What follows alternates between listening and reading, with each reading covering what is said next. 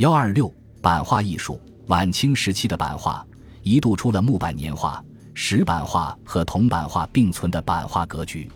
木版年画作为传统的表现形式，在民间一直有着广泛的基础。虽然在鸦片战争以后，传统木版年画在个别地区不同程度的受到了西方石印版画的冲击，但基本保持着旺盛的发展势头。石印版画作为新的艺术表现形式，在清末传入中国以后发展迅速，旋即在报刊业大显身手。铜版版画由于制作上的制约，虽然传入中国早于石印版画，但发展缓慢，影响不及木版年画和石印版画，所以。在清末，版画初步形成了以木版年画和石印版画为发展主流的新态势。晚清时期的木版年画，其整体规模不及明代和清代初期，主要原因是不同程度的受到了西方石印技术传入中国后，在制作周期、成本、价格等方面因素的冲击。但是，这一时期木版年画的作坊和店铺仍遍布全国，也不乏好的作品出现。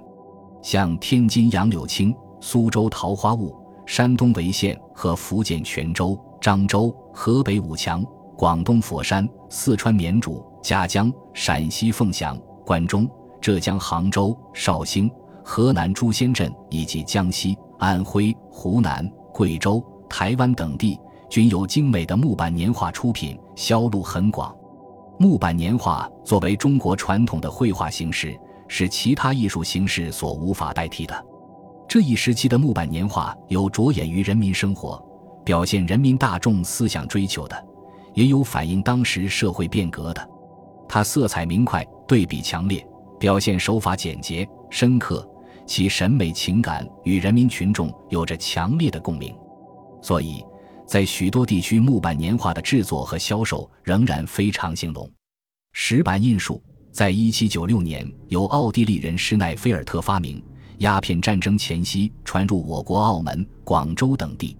一八七六年，上海徐家汇的土山湾印刷所开始使用石版印书。一八七九年，创办点石斋印书局，购置石版印机十余部。一八八一年，又有同文书局及拜石山房先后成立。随着发展，不仅上海的石印书局林立，而且武昌、苏州、宁波。杭州、广东等地也相继开设有石印书局。由于它成书、成图快捷、价格低廉，所以发展迅速，盛极一时。石印版画最早是作为石印图书的插图出现的。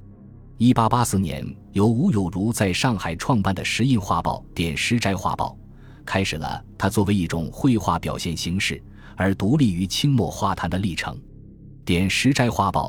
连续出版历时十四年之久，于一八九八年停刊，发表石印版画作品四千余幅。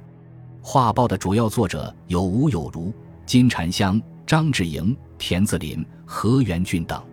在表现内容方面，多以时事新闻为主，也有对当时社会生活、风土人情着意描绘的。特别是其中的爱国主义思想和进步倾向，为后人所珍视。如反映中法战争、中日战争以及半殖民地半封建中国社会的苦难和斗争的场面等。一八九零年，吴有如又主办了《飞影阁画报》，这本画报与《点石斋画报》不同，它既刊载反映现实生活的作品，也刊载绘画性较强的作品。除了上述两种较有影响的画报之外，清末时期还有《启蒙画报》《图画演说报》。书画谱报、五墨楼古今画报、新世界画册等二三十种，活跃于当时画坛和报坛。这些画报及其作品有石版印刷，也有铜版印刷，政治观点各不相同，美恶杂陈。但是，作为一种新的绘画形式和风格，石印版画丰富了晚清美术，也有力地促进了当时中国美术出版物的长足发展。